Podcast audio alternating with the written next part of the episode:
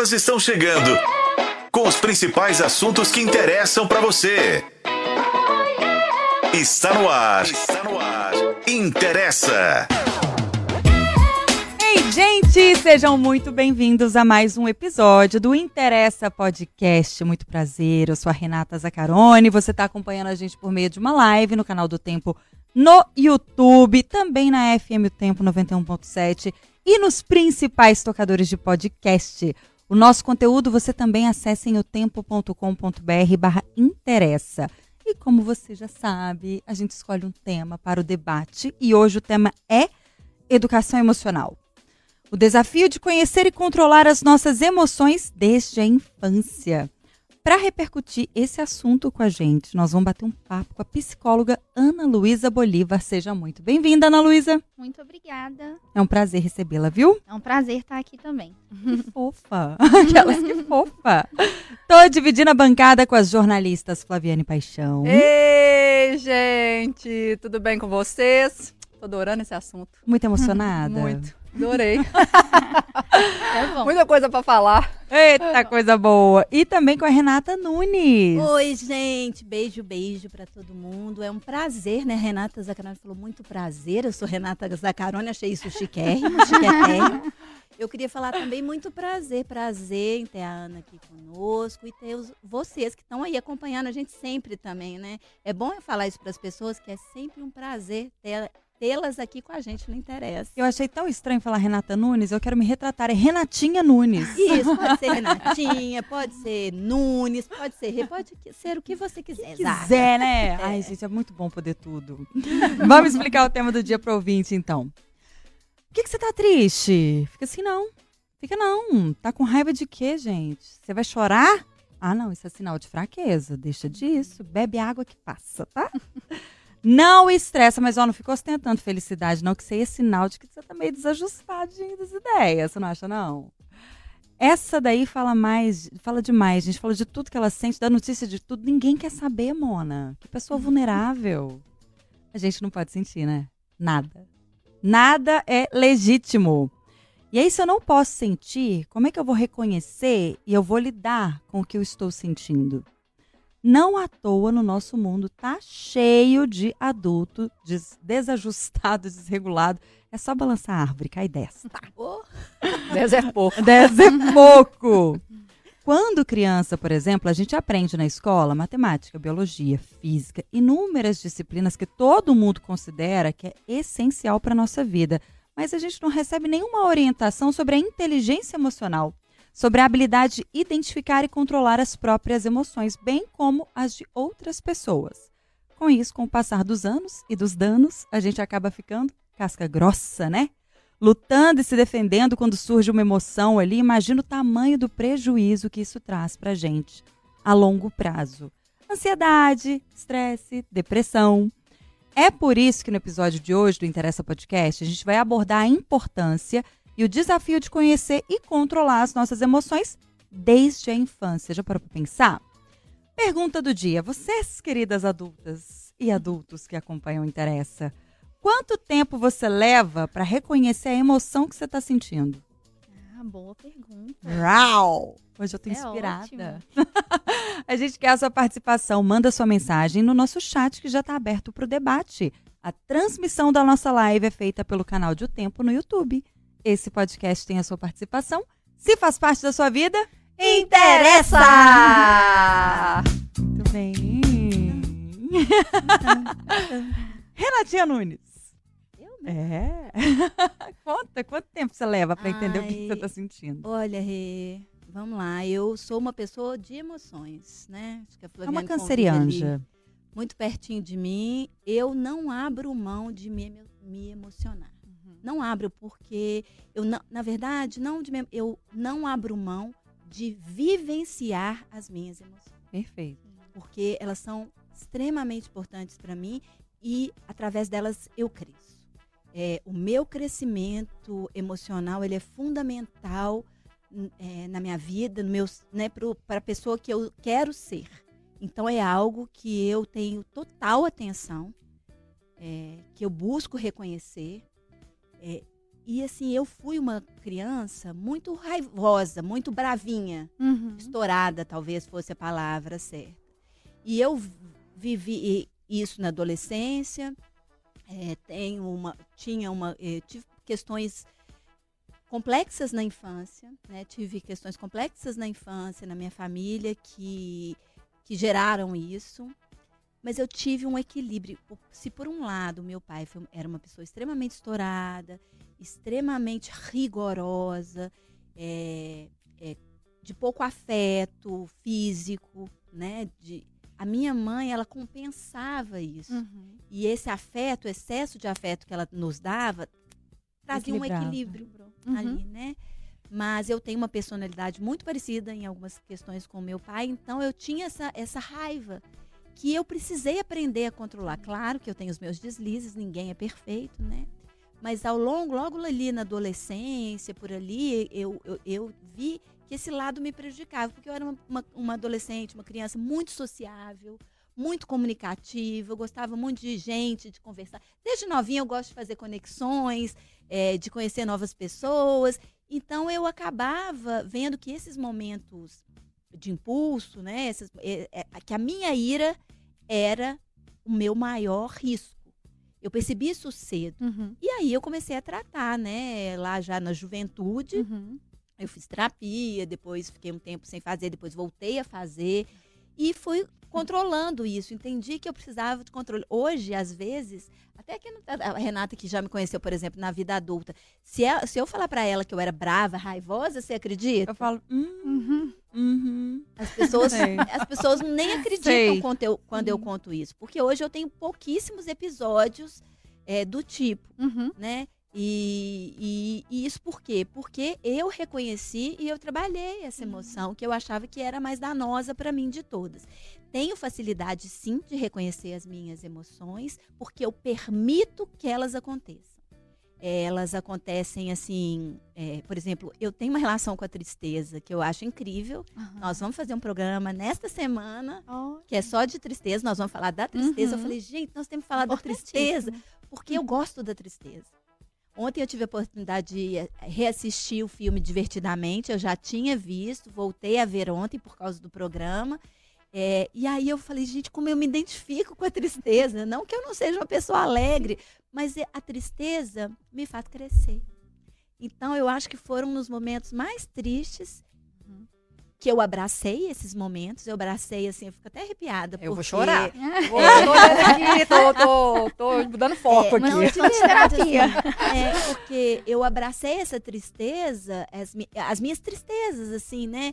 É, eu abracei na minha infância essa questão do alcoolismo do meu pai, Uhum. né? Eu, eu, eu pude entender isso. Eu, eu entendi o que me deixava triste nos meus, naqueles romances, naqueles términos, Uhum. que a gente é jovem e acha que o mundo, que o chão não vai voltar nunca mais. Mas eu vivi intensamente isso. Eu me permiti ficar Uhum. triste. E aí eu fui entendendo, ao longo da meu, do meu crescimento, que era na tristeza que eu pensava. Olha. Que era na tristeza que, as, que vinham os meus, minhas maiores reflexões, Uhum. que vinham meu, meus maiores insights. Eu sempre gostei de escrever, né? Ai, ó, uma Desde novinha, então eu tinha agenda. Uhum. Eu tenho agenda até hoje, gente. Eu fico Uhum. escrevendo as coisas o tempo todo. E, e, e aí eu entendi que os meus textos, eles eram mais interessantes quando eu estava triste. Então eu fui. É porque a com- gente se questiona, né? Exato. Mas eu fui compreendendo ali, mas eu sabia lidar e aprendendo a lidar com ela. Então eu nunca me. É, tipo assim, não que eu aparentava triste o tempo todo para as pessoas, Sim. mas eu me entendi ali com a minha tristeza, então dava certo. E a alegria, gente, ela vem só para trazer coisa boa pra gente. E eu acho que o mais, maior de tudo é a gente entender que, a, que isso tudo faz parte da vida, né? Exatamente. Você vai ficar com raiva, que você vai ficar triste, que você vai ficar com medo, que você vai ter nojo, que você vai ter angústia. Uhum. Essas questões todas, quando a gente entende que no mesmo dia você pode viver ela várias vezes em momentos, vivê-las, né? Várias vezes em momentos diferentes, é, eu acho que isso é muito valoroso, porque a gente se permite Sim. né? Porque se você não se permitir, tem dia, Flaviana, eu ri aqui que eu chego já para trabalhar com a minha bolsa e falo assim: estou insuportável hoje. eu já, Já avisa. Eu falo, eu estou insuportável, Flaviana, você me desculpa, eu já me desculpo antes. Eu não estou me aguentando. Aí ela falou, que isso, por quê? Eu falei, tô chata, eu não sei explicar. Hoje eu não sei explicar por quê. Então tem dias que eu também não sei, mas normalmente eu tenho ali uma pontinha, sei por quê. O sentimento de todos, eu acho, né? pensando aqui, a emoção que eu tenho mais dificuldade de interpretar quando eu sinto é a angústia. Uhum. Porque ela não fala muito, né? é, Ela te aperta o peito, você não sabe exatamente falta, o né? motivo, né? Você, você fica ali com uma falta. Então, a angústia, se você me perguntasse assim, qual o sentimento que é mais difícil para mim de trabalhar, eu responderia angústia, porque ele é o mais invisível ali para mim das causas. Porque a tristeza eu consigo achar, a alegria eu consigo achar, o medo, inclusive. é, que eu nunca fui de sentir muito e hoje, numa fase já adulta na minha vida, eu tô sentindo um pouquinho mais de medo de algumas coisas. Antes eu era mais corajosa, eu acho. Acho que a gente fica mais comedida com o passar do tempo para algumas questões. Mas a angústia não. A angústia ela chega, dá um apertinho ali no peito, eu tenho mais dificuldade de é nada, né? interpretá-la. Quer dizer, não é do nada. de interpretar. Logo mais a gente vai falar que não é do nada. Então é isso, me expus bastante, agora é a sua vez. Agora é Tô hora de você pesada. se expor, Flaviane Paixão. Mas na verdade eu queria voltar no início, quando você fala de conhecer e controlar as emoções. Eu tenho que. Vou trazer um, um pouco da minha ignorância, porque eu achava que era uma, uma característica inerente ao ser humano. Uhum. Eu nunca tinha parado para pensar que você precisa ensinar sobre sentimentos para uma criança até eu ser mãe. Uhum. Então eu achava que a gente saberia naturalmente identificar, e principalmente, é Dar nem nome, gerenciar, saber o que, que eu tô sentindo. Eu achava que assim, nasci, eu vou saber se eu tô feliz, se eu tô triste, se Mas eu tô você achava raiva, isso quando? até Antônio nascer. Tá. Então Passar significa que você, até Antônio nascer, não trabalhava muito bem suas emoções. Não, no entanto, assim, qualquer emoção. Não, não trabalho mesmo, não, porque assim, qualquer emoção que possa mostrar que eu sou vulnerável ou frágil, eu reprimia. Uhum. Eu não quero que as pessoas achem isso de mim. Isso também, assim, até a maternidade, porque, ai, gente, caguei também agora. Hoje, uh! entendeu? Foi a libertação. Eu sou um ser humano como qualquer outro, que tem fragilidades, que tem vulnerabilidades, Uhum. sabe? Que tem, às vezes, um buraco no peito que você não sabe explicar o que, que é e tá Angústia. tudo certo. Eu vou procurar ver o que, que é, sabe? Vou pro- procurar ajuda, como eu fiz recentemente. Né? Precisou, às vezes não foi nem só maternidade, precisou vir uma pandemia para me dar essa ajuda. Mas eu sempre achei que era muito inerente. Uhum. Mas vale lembrar que você estava grávida na pandemia, Estava né? grávida na pandemia. Uhum. Então, Foi uma assim, gravidez mais complexa nesse sentido. É. Então, é uma coisa que. E, e, assim, e é tão interessante quando você acha que o ser humano nasce e nasce com ele tudo junto. Porque até eu dormir, uma coisa idiota, assim, da mesma forma que eu imaginava que um ser humano sabe identificar, sabe controlar, sabe gerenciar, sabe seus sentimentos, eu achava que o ser humano ah, nasce sabendo dormir, sabe, Aham. na- sabe tudo, porque ele nasceu. Então, Sim. para mim, era uma capacidade inerente. É, então, quando, por exemplo, aconteceu uma situação muito específica, quando meu filho chegou para mim e falou assim: Nossa, mamãe, tô feliz. Aquilo me encheu o coração, sabe? Sabe quando você não aguenta? Aí o pai, será que ele sabe o que é feliz? Nossa. Ótimo questionamento.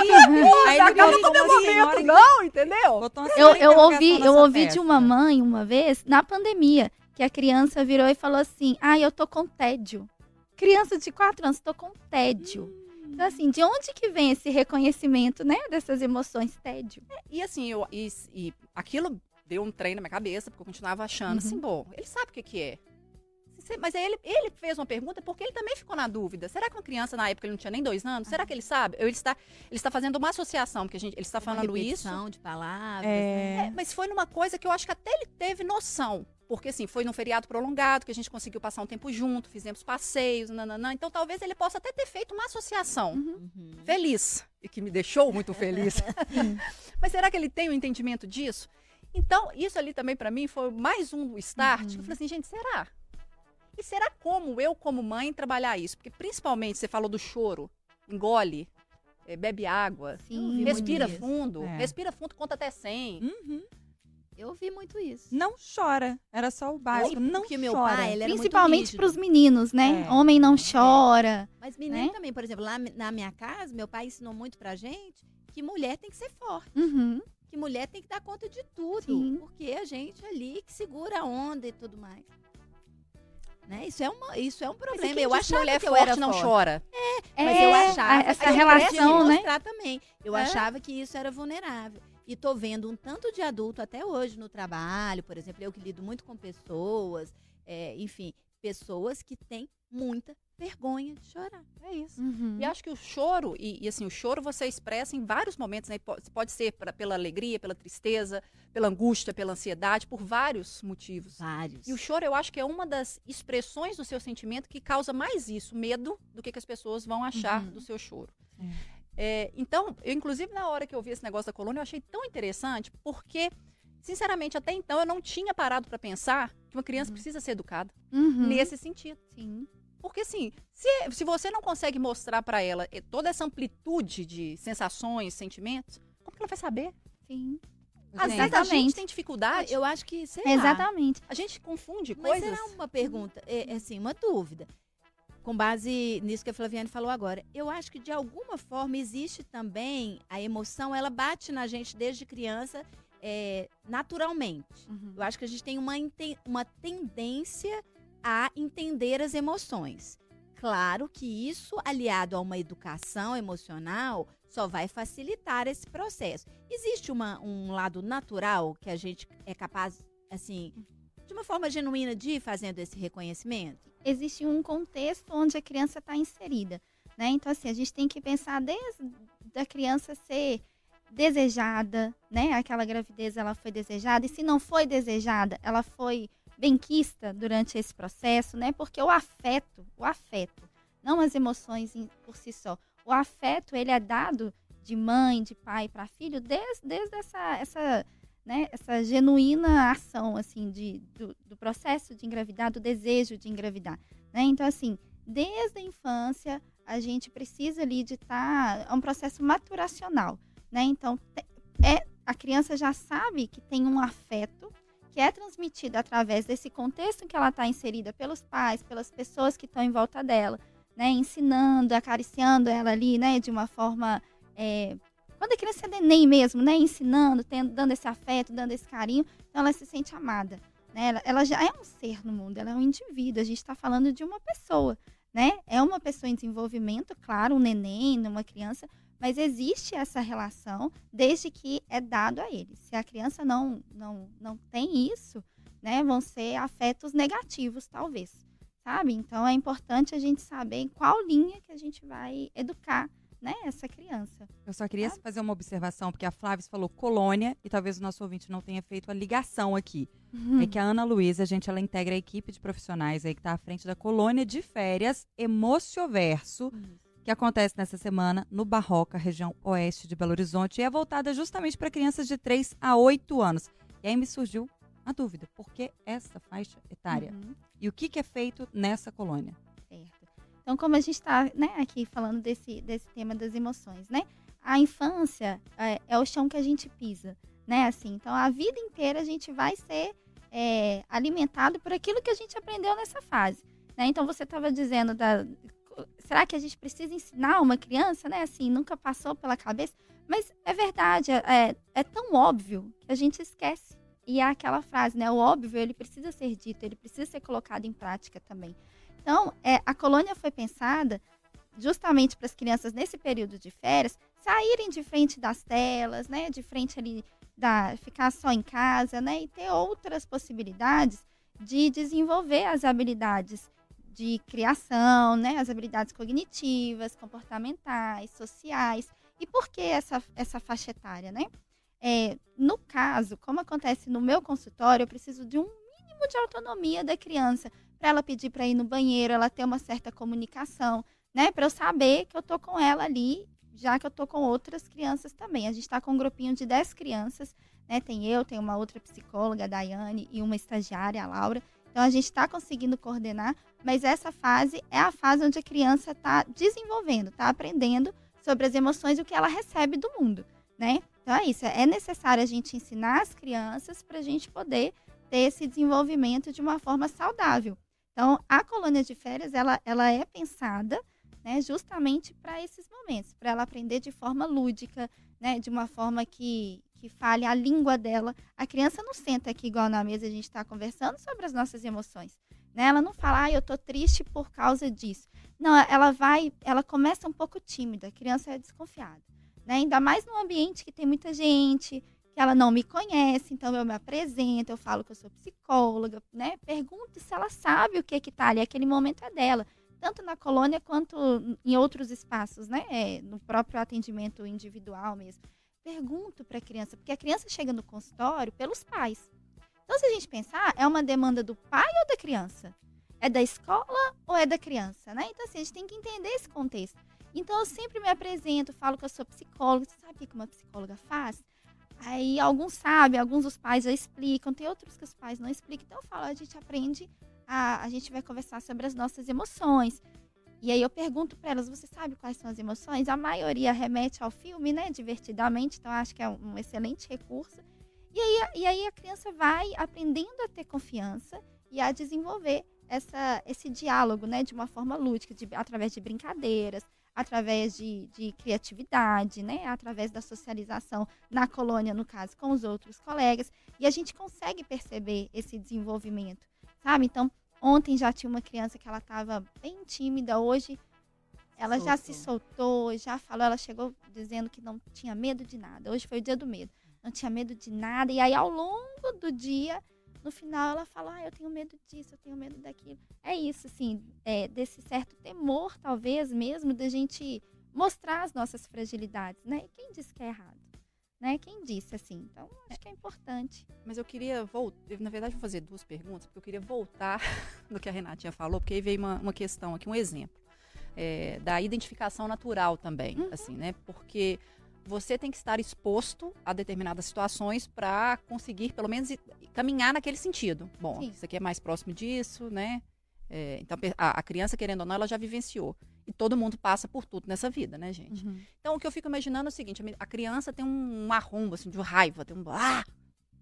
Um estouro. E uhum. sei lá por qual motivo. Às vezes o, o irmãozinho mais velho pegou uma coisa que ela não queria, teve um, uma brinquedo preferido, um brinquedo, né? até às vezes na própria escola, né? Não queria compartilhar e teve um acesso de raiva. É, e, uma, e, a tendência é você abafar aquilo ali o mais rápido possível, uhum. às vezes sem sequer dar a oportunidade dela entender do que realmente se trata Exatamente. e do que, do que você poderia explicar para ela. Uhum. Então, numa situação dessa, como a raiva, uhum. porque ela teve uma, uma explosão, uhum. ela sabe que aquilo causou um desconforto, ela não queria e foi obrigada ou alguém pegou. É, como fazer uma intervenção? E ela sabe. Uhum. A criança, teoricamente, ela sabe o que está acontecendo ali. Só talvez ela não vai saber nomear. Ela Sim. sabe o que, uhum. que, ela uhum. sente. Aí, aí eu queria casar um pouco com essa pergunta que você fala. Se é demanda da criança ou é do pai? Uhum. uhum. Vai ser do pai? necessariamente, porque a criança talvez ela não consiga nem nomear o que, que ela tem para te trazer? Ela pode não conseguir nomear, mas ela tem um sofrimento, né? É, é muito nítido, assim, a criança ela traz um sofrimento justamente por ela às vezes não saber o que está acontecendo, né? Então, quando a gente para para pensar em nós adultos, a própria angústia que você falou que tem dificuldade com ela, causa mais angústia, talvez, né? Você fica assim, meu Deus, eu queria alguém que me explicasse. Eu não sei o que está acontecendo, a gente busca a resposta. Então a criança busca essa resposta, mas ela não tem essa regulação emocional. Nós adultos sabemos, adultos saudáveis emocionalmente na medida do possível, sabemos que não podemos bater em alguém quando a gente está com raiva, né? Dá vontade às vezes? Dá. Mas a gente não pode fazer. Então, respira. Mas até a gente chegar nesse momento, em, em algum período da nossa vida, a gente passou por essa desregulação. Então, é importante o quê? Acolher. Ele vai ter essa crise. Eu falo que a crise de raiva, ela dura em torno de uns 15 minutos. É muito tempo. É muito tempo. Nossa, Se a gente for parar para pensar, para uma criança, né, assim, mas a, é a raiva na fúria. Eu tô, não é aquela raiva assim, ah, tô com raiva. E a criança emburra. É a fúria, aquela, é isso, explosão, assim, de explosão. Né? Né? Então, às vezes, retirar a criança desse ambiente e conversar, acolher, dar um abraço nessa criança. Não é, não é colocar no cantinho, cantinho do castigo, sabe? Assim, não. Ela vai entender que toda vez que ela tiver com raiva, ela está errada. Mas a raiva faz parte da nossa vida e ela é, inclusive, importante. Todas as emoções são importantes. Não existe emoção ruim e emoção boa. Todas as emoções são importantes para a nossa vida, para a gente poder se regular, para a gente não nos, nos, colocarmos em perigo, né? Então, medo. Ele, é importantíssimo a gente ter medo. Né? Hoje eu estava falando com as crianças, alguém atravessa a rua sem olhar para o lado? Não, porque a gente tem medo de ser atropelado, a gente tem medo de morrer. Então, são medos comuns a todos, mas cada um tem o seu. Né? Então, a gente foi desenvolvendo só, isso. Só um parênteses que o medo do meu filho hoje já é um jovem adulto, já é um Uhum. adulto, né? Que ele tá com 21 anos. Mas então eu passei essas fases Uhum. todas, essas etapas todas. E ele tinha medo de. Ele não é. Ele tinha alguns medos que me trazia muita segurança. Que Então, bom que ele tem, né? vontade, Ela por continua exemplo. sentindo, Às né? vezes, para nadar, ele foi nadar mesmo, nadar de atravessar uma piscina, já adolescente, o que para mim era ótimo, porque Uhum. antes ele ficava só no rasinho, Uhum. porque ele tinha medo de ir. Mar também, ele tinha medo de avançar. Então, isso me dava uma segurança. Sim. Eu te Eu falava, entendo. "Ai, ainda bem que ele tem medo. porque-" então, eu deixava ele sentir ali à vontade, porque trazia essa, Essa tranquilidade segurança, mim. né? Então é isso, assim, esses, é, é uma demanda do pai, da escola, sim, claro, né? É importante a criança aprender a conviver né, em sociedade. Então é, é importante, sim, essa regulação. Né? Às vezes não é nem, o termo correto não é nem controlar. Eu acho que quando entra nesse controle fica, né, fica muito punitivo. Não é punir a criança pelo que ela está sentindo, é ensinar. Né? Nós não podemos ser punidos por aquilo que a gente Mas quando a sente. gente fala controle, talvez não seja só uma forma de maneirar aquela. É. a- aquela Seria né, assim, isso. dar um arrumo de Depende de raiva. que Eu não vou chegar isso aqui e palavra. jogar. É, assim, Porque entendeu? o controle é um- remete um pouco a isso, né? Assim, o que o outro pode ou não sentir. Então, se eu sou pai, mãe ou, ou um adulto ali, né? Eu eu posso determinar o que, que, a criança pode fazer. Então, é isso. A, a infância de hoje, a gente tem que pensar que a infância de hoje é muito diferente da infância de 10 anos atrás, pouquíssimo tempo. Imagina pensar de 20, 30 anos, que não tinha sequer acesso à internet. Né? Então, assim, hoje as É crianças já têm, já têm muita ansiedade. A E gente nosso, né? Assim, É. para pensar, a gente gente- cresceu sem. tem, né? Então, Elas falem por vocês. Eu com 12 anos já estava usando Ai, internet. que mentira, gente, que mentira. Inclusive, Discada. Só esclarecendo para quem está ouvindo a gente ou assistindo pelo YouTube que não assistiu o filme Divertidamente, o assistam. filme conta a história de uma menina, se não me engano, com 12 anos, né? No, no, 11 ou 12 É. anos, Riley, é, que ela está quase entrando na adolescência e ela ainda é, né? Tá naquela fase ali e ela e o filme é a Ela história da muda, vida dela. ela é, muda de cidade. cidade. E o filme conta a história da vida dela, dessa mudança de cidade, junto com os pais. Ela é filha única.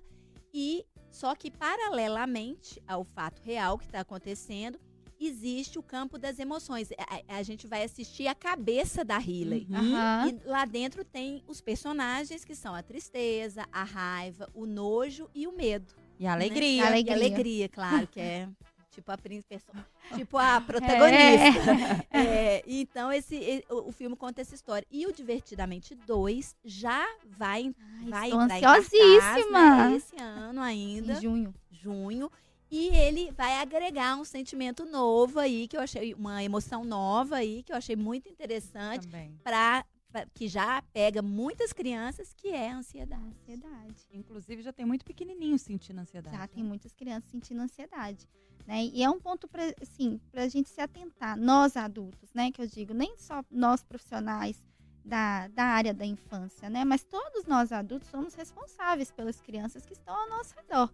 Né? Então é importante a gente saber acolher, saber conversar, né? Saber o momento em que a criança está sentindo ali para ela aprender de uma forma mais assertiva.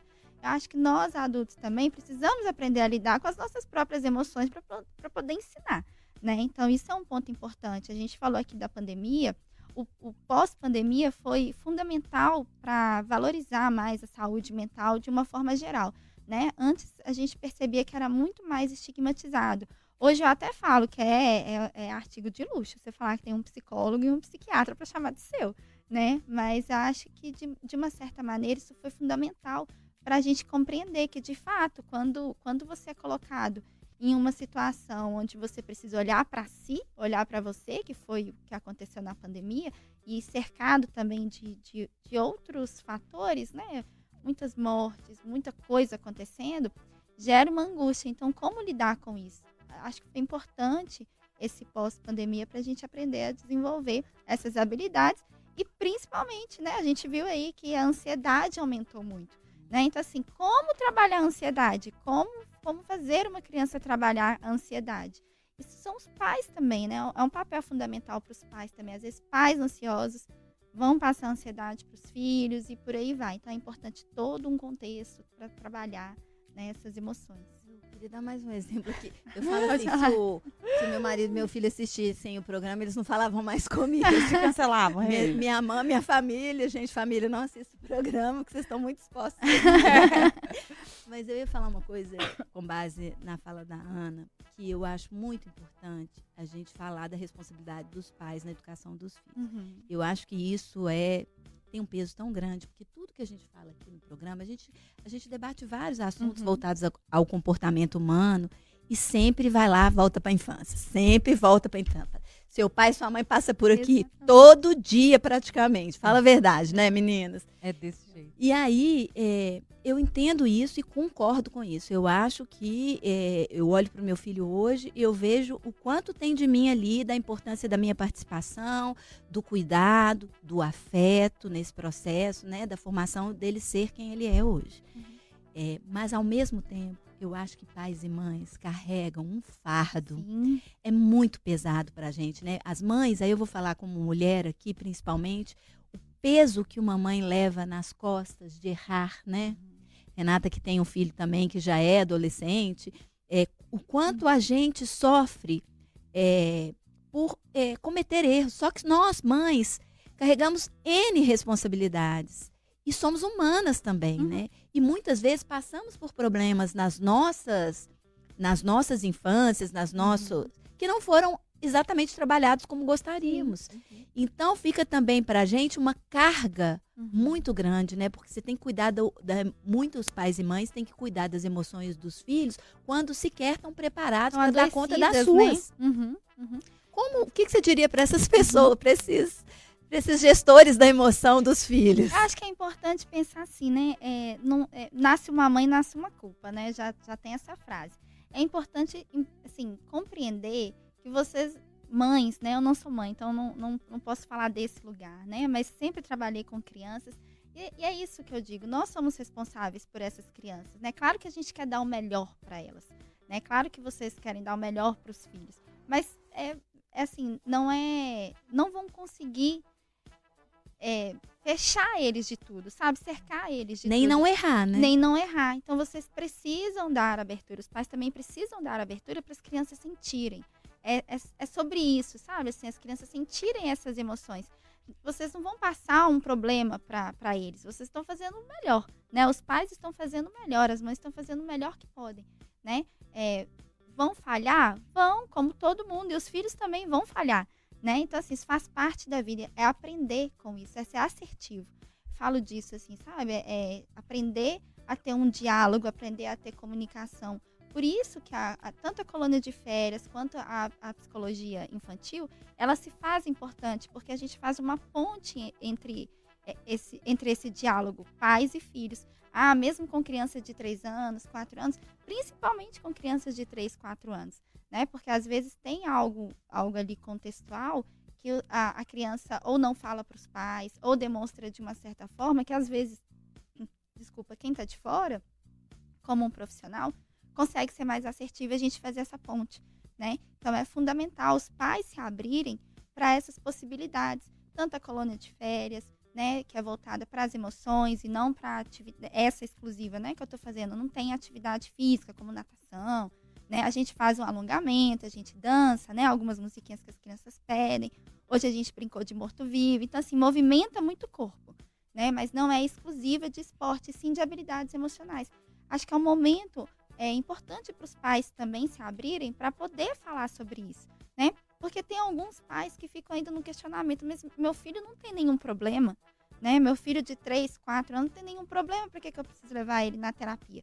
Mas vai além, não é uma terapia de tratar problemas, né? É, é criar possibilidades para a gente ser mais assertivo nas competências emocionais e sociais, né? Que Estamos seria falando de educação, de né? É. que seria, né, o autoconhecimento, a criança já se reconhecer, né, autoconhecimento, a criatividade, né, é, as crianças hoje estão, como eu falei, estão muito fechadas na própria bolha, no próprio mundo ali, de internet, Telas, excesso de telas, telas. né, às vezes ali na escola, assim, então expandir essas possibilidades para as crianças, né? Ô, Ana, é, é engraçado você ter tocado nesse assunto, Renatinho, que estava aqui matutando é, essa questão da responsabilidade dos pais. Porque volta e meia, é, tudo volta, né? Volta e meia, É, voltou para o ponto volta pro- inicial, e é a, a questão da infância e todo pais. programa Todo isso programa. Mas eu não sei, tem- aí vem uma expressão que, assim, vem aqui na minha cabeça, por já ter ouvido, assim, né, em diversas situações tal, que você chega pra pessoa e fala, ah, vê se cresce, Uhum. vê se cresce, amadurece, vê se cresce, aparece. É, às vezes, né, associado com comportamento, né, seja ligado, sei lá, uma demonstração de emoção que a pessoa achou que não é inadequado, um comportamento que achou, enfim. É, Ah, Eu falei muito isso pro meu filho. vê se cresce, entendeu? Uma Uhum. cobrança por uma maturidade. Uhum. É, então, e assim, aí eu não. E é por isso que eu fiquei matutando aqui, a Renatinha falando que volta e meia, a gente volta nessa origem. E você usou a expressão que a infância é o, no- o chão que a gente pisa. É, Essa frase não é minha. é- Linda, né? também Porque é isso. Por tão isso que a gente bonita. tá. Por É isso que a gente volta. né? Por isso que a gente Se eu volta. não me engano, é da Lia Luft. Ai, que eu amo de Linda, paixão. linda. Se eu não me engano, gente. Não, não me cancelem, mas eu. Citada. Ai, vou ter que É, Porque eu não, não, não, me lembro dela. Eu sou fã dela de carteirinha. Ela que eu citei aqui no programa de ídolos. Não sei se você tá. Foi, aqui. foi. É. É uma escritora que eu adoro. Mas eu fiquei Já pensando também falecida. nessa, nessa dificuldade. Assim, por que isso? Né, aí você também solta uma palavra que é muito, é muito do ambiente corporativo, e a gente está falando de crianças, das habilidades emocionais, da inteligência emocional, que é uma coisa que se espera das né? competências emocionais, e, e às vezes está tão difícil, né? Essa Uhum. pessoa se encontrar alguém com essa. Eu não sei nem se eu falo assim, com esse domínio. Aham. É expressão. É, Esse, essa é, é aqui, a gente importante. viu uma, teve uma matéria segunda-feira que a gente publicou no jornal O Tempo, falava sobre emprego, emprega, empregabilidade, enfim, como as pessoas têm mais, mais acesso à vaga. E um headhunter entrevistado nessa matéria falou a seguinte frase: ele falou assim, a técnica a pessoa aprende, a pessoa, a- você ensina no trabalho. Agora, habilidades emocionais, as pessoas vêm com ela. Claro que elas desenvolvem Uhum. mas elas vêm com ela, com elas e é muito importante serem identificadas durante o processo de contratação. Uhum. E ele fala que hoje elas são diferenciais. Então, Pois é, mas aí por isso que eu, eu queria voltar nesse ambiente, porque aí eu não vou colocar a responsabilidade só no pai e na mãe, que já é demais. Uhum. Mas Obrigada, nesse-. É, não, mas assim, você mesmo falou que a gente tem que se sentir responsável pelas crianças ao nosso redor. Sim. Então isso envolve um núcleo inteiro, assim, é vizinho, é amiga, é família. Tutor, vó, É, avô. é a família. Tem é- uma frase famosa também. É um ditado Da aldeia. É africano. da aldeia, É. isso mesmo, né? Então, então, assim, como compartilhar Uhum. é, é, esse sentimento da construção Uhum. de habilidades emocionais? Uhum. Pra que a gente não, sei lá, porque tem hora que tem gente que fala que fica parecendo que é mimimi. Quando você Sim. chega e fala, Uhum. né? Uhum. Mas não é. Não é. Não é, Eu real. penso que seja um pouco disso, assim, de criar possibilidades e de tirar alguns estigmas mesmo, né? Preconceitos sobre as habilidades emocionais para os filhos, para as crianças, né? Então, é ocupar os espaços. As crianças, elas precisam ocupar o espaço da infância. Gente, a infância é muito potente, criança é muito potente, adolescente é muito potente. A gente fica, ai, a, a aborrecente. Já tá estigmatizando ali. Não, a- a- eu posso falar por mim. A minha adolescência foi maravilhosa. Eu amo a minha adolescência. As pessoas falam, ah, eu nunca, nunca voltaria na minha adolescência. Voltaria todo dia. Nossa, foi incrível, maravilhosa, sabe? É Muito acolhedora. Tive, meus, também. tive o privilégio ali de ter familiares presentes na minha vida, né? Então, assim, foi muito legal. É, é possibili- possibilitar isso para as crianças e para os adolescentes hoje em dia, deles ocuparem o espaço que são deles. Porque hoje, se a gente for pensar nesse contexto, a gente não vê mais criança brincando na rua. Eu tive, eu tive a oportunidade de ainda pegar essa época que a gente está falando da mudança da infância, né? De 10 anos, 20 anos para cá, as crianças hoje não brincam mais na rua. Não, né, assim, não tem esse- aquele acesso que a gente tinha. O mundo É, mudou muito mundo também, mudou né? A muito. gente hoje tem muito mais violência, né? Exatamente. Existem mais riscos hoje. Exatamente. Então é proporcionar à criança esse espaço para ela, né? Então, no, no que tiver oportunidade, claro, né? Se tiver condições ali, fazer, né? Esse, esse movimento de, de conhecer a própria cidade onde mora, os parques, né? Os, os, os museus, sabe? Gerar mesmo conhecimento, não só emocional, mas cultural, criativo, né, literário. Hoje a gente pegou para ler um livro na, na colônia, que tem um momento de, de contação de história. As crianças amam, né? Então, assim, não sei, às vezes tem pai, mãe que nunca, nunca, nunca lê um livro com a criança, né? É Então, porque dá um celular, né? dá um celular. Então, assim, ter essas possibilidades. Gente, criança de 3 anos já tem celular. Ah, 3 Não, anos. por Deus, Acho gente. uma loucura. É uma loucura. loucura. E aí você tira o celular da criança, ela fica o quê? Ansiosa, com raiva, não sabem lidar com a frustração. Três anos, eu não tô falando de adolescente. Tô falando de uma criança de três anos, Então. três, quatro. Com base nisso, aí eu tenho uma preocupação grande que eu já externei aqui em outros momentos e vou voltar a externar agora para você. É, você está falando de uma criança de três anos. Eu entendo que uma geração de 20 e poucos hoje, de, sei lá, até 25, por aí, é, talvez até um pouquinho mais, é, é uma geração que tem. Eu convivo muito com essa geração de maneira geral, tanto no- na família quanto na, entre familiares quanto no trabalho, com jovens, e acho que é uma geração que tem muita dificuldade de lidar com frustrações. Uhum. Ela se sente muito ofendida quando orientada, é, recebe às vezes mal. Acho que tem uma questão geracional aí que a gente precisa olhar para ela, né? Uhum. E aí você já está me reme... Eu fico pensando, se eu estou falando de, de pessoas atualmente com, com na casa dos 20 e tal, é, eu fico imaginando como vai ser essa geração que está com três hoje. É. Isso me preocupa ainda mais. Sim. E além disso, eu queria pontuar outra coisa, que são as diferenças de criação, né?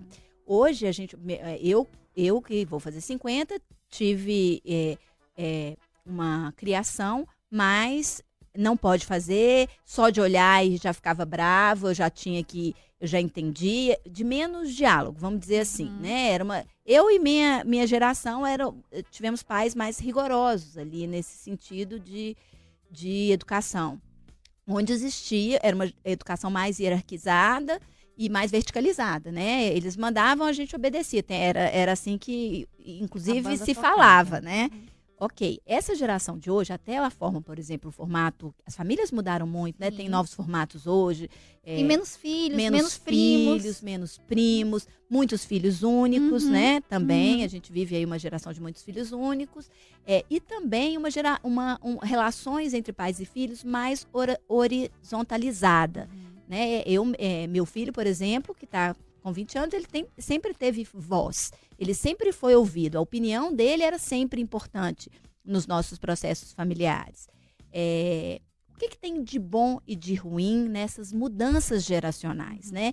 E o que que essa, essa, essa educação de hoje, que é mais horizontal, é, pode causar dentro desse processo emocional? Eu acho que é- essa forma de comunicação hoje, ela, ela poderia ser maravilhosa vi- vindo junto com essa assertividade, sabe? Porque o espaço para o diálogo, ele não, não, ele não vai trazer benefício só para o pai ou só para a criança, é para os dois, né? Então, assim, seria muito importante ouvir, cada um ouvir o outro, né? Por quê? É, mesmo nessa, nesse tipo de relação ho- horizontal, né, que você está dizendo, é necessário que os pais ou os adultos ali que cercam essa, essa criança, esse adolescente, tenham voz também. É importante a gente dar voz para a criança, né? Eu tô, tô dizendo isso. Mas é importante que elas tenham algo ou alguém para poder também direcioná-las.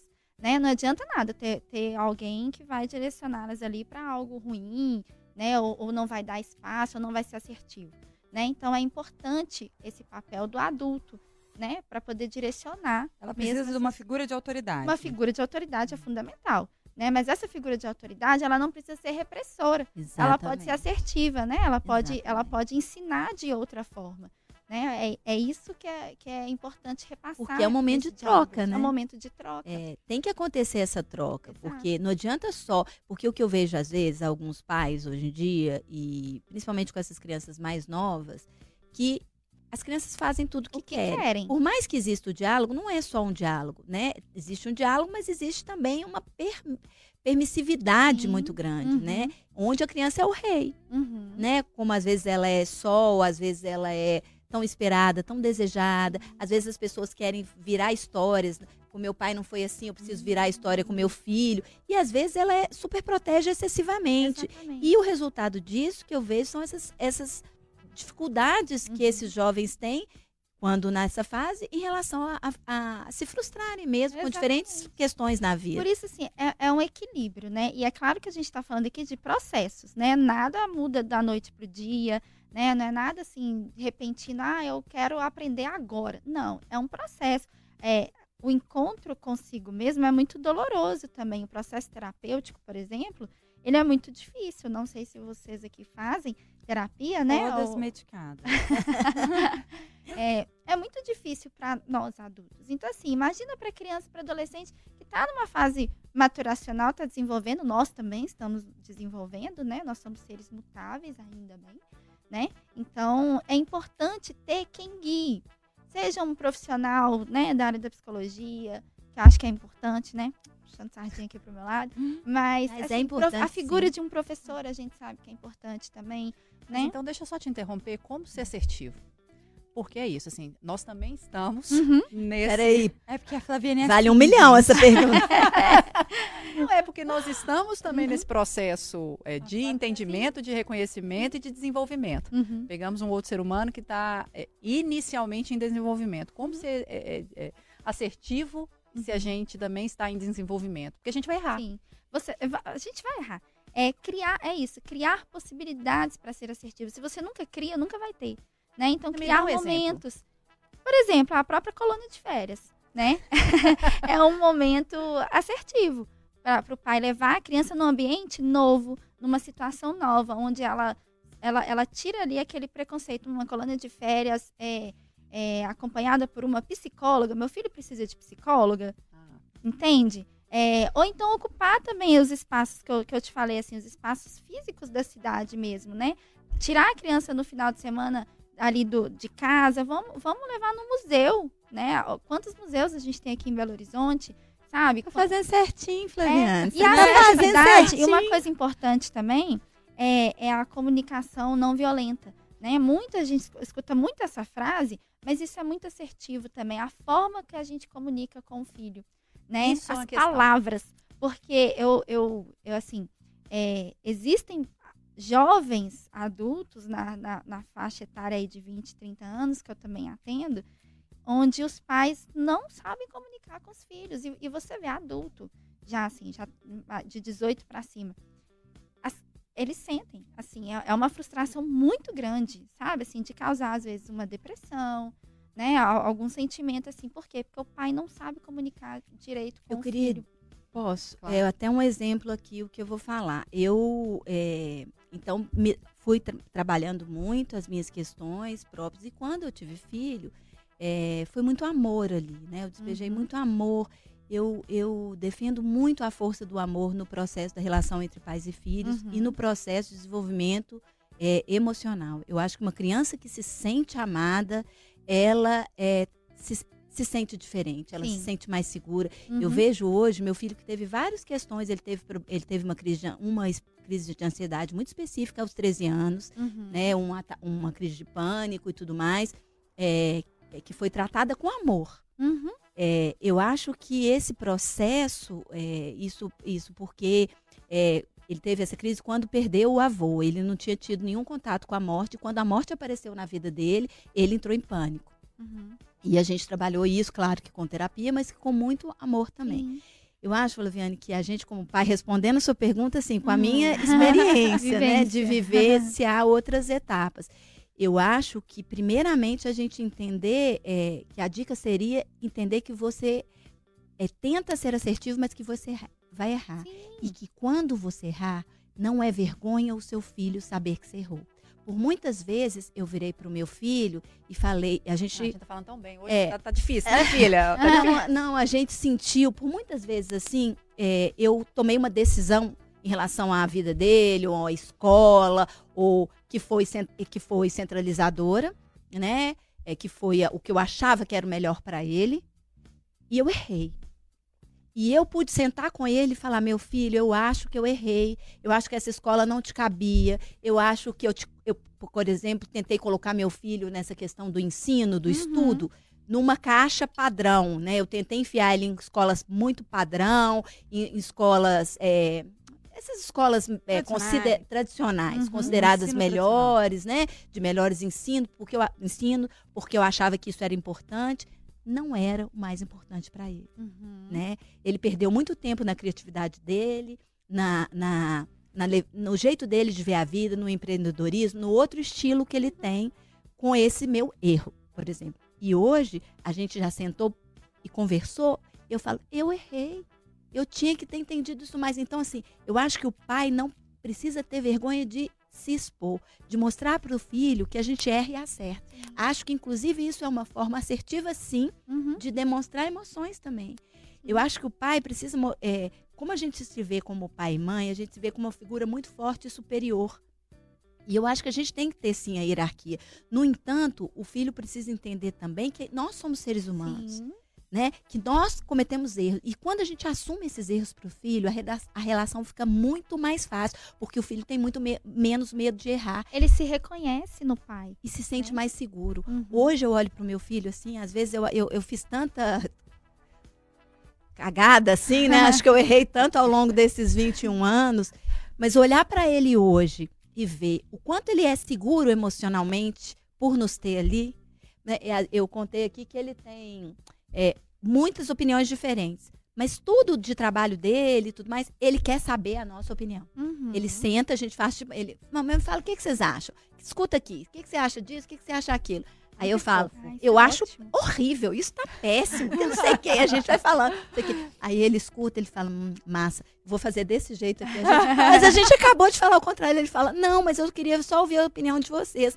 Mas eu, eu acho que o caminho é esse. Então eu, eu vejo ele hoje muito seguro, a Hum, segurança legal. que ele Muito tem legal isso. de, Porque ele, de ele fazer as coisas conhece, dele. É, Né? Tem esse processo de autoconhecimento que vocês, vocês deram espaço nesse momento, né? é, Então, ele, ele- ele a gente, respeita, mas ele não necessariamente concorda. Vai acatar. Às vezes ele fica ali no meio do caminho, tenta um equilíbrio, Uhum, ou fica fritando, fala que não vai fazer, depois volta. uhum. Mas aquela parte ali que você fez. Então, assim, hoje eu consigo ver o tanto que eu não enxergava de mim ali, hoje eu consigo ver um monte. Então é muito legal isso, sabe? Fofo! Eu acho que talvez seja esse, talvez, um, um dos caminhos pra gente tentar, né? Pelo Quantos menos. anos seu tentar. filho tem? Dois? Dois? Uhum. Só um foi de regaçar, né? É, não, mas aí eu, só mais uma outra coisa que eu queria trazer sobre essa questão da comunicação não violenta. Sim. É, que aí a gente tem duas situações, né? Às vezes não saber conversar e quando conversa, conversa de uma forma equivocada. É, e, assim, mas às vezes é a única forma que o pai encontra. Que fala uma, fala duas, fala três, fala quatro. E, Procede. e aí? Gente, Voto é, com- eu acho, é, Voto com o relator. eu acho importante a gente pensar assim. É, é claro que a gente está colocando coisas aqui no mundo ideal. Né? No mundo ideal, seria maravilhoso se tudo que a gente quisesse, da forma que a gente pensasse, fosse colocado em prática do jeitinho que a gente pensou. Mas é claro que o mundo real, ele traz né, fatores que a gente precisa se adaptar. Né? Então, adaptar a linguagem, adaptar o contexto, adaptar né, a, a inúmeros fatores diante de uma, de uma sociedade muito diversa que a gente tem. Por isso que eu pontuei, né? Se vocês tiverem possibilidades, quem está ouvindo, quem está assistindo, né? De ocupar os espaços, de, de quebrar preconceitos contra né, a psicologia, é, esses momentos de desenvolver habilidades emocionais, quebrem, né? E participem mais desses momentos, que aí é, é uma, é uma ponte, né? Então eu penso que seja um pouco isso. Essa assertividade você vai aprender também, sabe? Essa comunicação não violenta você vai aprender junto com o seu filho, junto com a sua família. Né? Então, são momentos de aprendizado. Não tem uma receita de bolo. Não é assim, olha, você e você vai fazer isso. Não vai funcionar. No seu contexto e na sua realidade vai ser uma, na dela vai ser outra, na minha vai ser outra. Mas o, o, o ideal que a gente quer é o mesmo, entende? Então, assim, é, é, é possibilitar isso, é criar possibilidades para ele desenvolver, é dar espaço para ele desenvolver. Como figura de autoridade, sim, é fundamental. Eu tenho pais que chegam no meu consultório e falam: ah, mas meu filho não quer ir para tal lugar comigo, né? Se é um lugar bom, saudável, eu, eu sempre oriento: olha, tenta, tenta cercar o máximo que você consegue, às vezes, sabe? Não, é, briguei muito. não é tirando o Não, direito da. briguei. É, não é tirando o direito do filho, mas assim, enquanto puder cercar também, cerca para algumas coisas, de coisas positivas que eu tô falando Até aqui. umidade, Até né? uma Eu acho que a gente consegue. Na outra, Na outra de- já dependendo, já, você já tem que respeitar. Exato, entende? Então, assim, é, a forma como nós adultos nos comportamos, né? É, é muito espelho para a criança. Então, essa questão das próprias emoções, do, do pai se mostrar, às vezes, vulnerável, né? Que é desconfortável, é. Mas como, como que. Tem vários vídeos na internet que, inclusive, né, colocam isso, uma, uma, uma criancinha imitando o pai torcendo, né? Ou quando ele faz gol, a criancinha comemora. Então, quando, quando, quando o pai chorar, a criança vai ver que ele tá chorando. E quando ele tiver vontade de chorar, ele vai falar: Olha, meu pai já chorou. Né? Ele vai pensar. Então, assim, meu pai já sentiu raiva. Eu posso ficar triste, né? Eu posso ficar triste, eu posso ter raiva. O importante é aprender a lidar com essas emoções. Pode ficar com raiva? Pode. Não pode sair batendo, não pode sair, né, destruindo as coisas, nem criança e nem adulto. Né? Então, é, são momentos assertivos que a gente vai criando. Uns E criando. É criando mesmo, assim, é, é abrir o leque de possibilidades para ter esses momentos. Renata Zacarone tá com uma cara, É Renatinha, que, eu queria. quatro minutos. Ah! Encerrar, meus amores. E ela, Ela a gente tá não deixou, ela, sim. ela nem falou. Você pode ela nem falar, falou. pode usar, pode falar. Ó, pode, falar. Nós falamos tanto que nós não deixamos nem a Zaca Tá refletindo, não, né? Não, não, não. Zaca, tá desculpa, você me Tá perdoa. tudo muito bem Você me perdoa. aqui. Gente, a gente recebeu a Ana Luísa Bolívar hoje, que é Ah, mas já? psicóloga. Não, para um não, bate-papo. não. Calma, a gente tem que caminhar para o encerramento. Sim, meninas. Quero registrar a participação dos nossos ouvintes. Já passaram por aqui André, Luiz Coimbra, o Joel, a Daiane Vieira, que tá falando, Ana, perfeita, nunca errou. Ela tá apaixonada aqui. É, inclusive, ela mandou um questionamento. Perdão, gente. Mandou um questionamento que eu quero que você utilize para fazer o seu encerramento. Eu vi isso. Aquelas, eu vi isso. Ela fala, Ana, se você pudesse dar um conselho para os pais hoje, qual seria? É nossa consideração final. Abrir espaço, né, para as crianças e para os adolescentes é, tomarem, né, posse daquilo que é deles, né, é, de viver esse momento da infância através das atividades lúdicas, como a colônia de férias, né, como grupos terapêuticos que vão vir por aí também, de habilidades emocionais, né, que tem, tem, temos esse projeto também, vai ser o ano inteiro. Né? Então, abrir oportunidades para criança ser criança, para adolescente ser adolescente e ouvir, ter esse diálogo com eles, porque eles são potência, eles, eles são fundamentais para nós. Né? Acho que eles, a gente precisa mais deles do que eles da gente. A gente tem muito para aprender com as crianças e com os nossos adolescentes. Então, vamos dar espaço para a gente ter essa escuta assertiva e ser assertivo com eles também, porque eles querem. Esse preconceito da- de adolescente que se fecha é nosso, não é deles, não. Amei! Deixa as suas redes sociais pessoal te seguir, Ana. Minha, meu Instagram é Ana Luísa com S, underline psicóloga. E, e só. Eu só tenho essa, só tenho esse Instagram. Inclusive, é só ele. É só ele, Que gente. Bom, dá muito Tem trabalho ter tem dois, outro, né? Tem outro que é pessoal, mas aí não, não precisa divulgar. Ela mas esse pensou e tá- voltou atrás, você viu? Né? Ela ia soltar o pessoal falando, ah, Deus me livre, né? é fechado. Ana, muito obrigada. Microfones abertos. Quando você quiser, volte. Foi um prazer recebê-la. Tá Muito bom? obrigada, obrigada pela oportunidade, obrigada pela participação do pessoal também. Isso aí. Gente, meninas, considerações relâmpago? Teremos? Aquela coisa assim, tchá, só uma luz mesmo. É, não, eu queria repetir essa frase. Que a infância é o chão que a gente pisa. Eu vou até ler a original que eu tinha encontrado, agora eu fechei. Fechou? Vai tu Que trem aí. lindo. É da Lia Luft eu queria mesmo. falar É, o né? seguinte, que eu acredito muito que o amor cura. Uhum. Então, eu acho que a gente deve amar os nossos filhos é, com os erros e os acertos deles, para que eles possam entender que a gente erra e acerta na vida o tempo inteiro e que as emoções elas estão passando por esse processo. né? Então, eu, eu desejo muito amor para essas famílias, para gerar esse equilíbrio diante das emoções. Lindo, vou falar o quê? Só vou reiterar a frase. Não falou nada hoje, A Sacarone. infância é um chão que pisamos a vida inteira. Lia Luft, quem trouxe foi a nossa convidada. Viu? Falei, bonito agora. Gente, o Interessa Podcast vai ficando por aqui. Que Muito triste. obrigada a todo mundo pela audiência, pela participação, meninas por tudo. Quem quiser, segue a gente lá nas redes sociais, porque a gente também tem só um perfil, tá? É arroba programa Interessa. Você confere esse episódio nos principais tocadores de podcast no YouTube de O Tempo na FM, o Tempo 91.7. Até a Beijo, próxima. gente! Tchau. Tchau.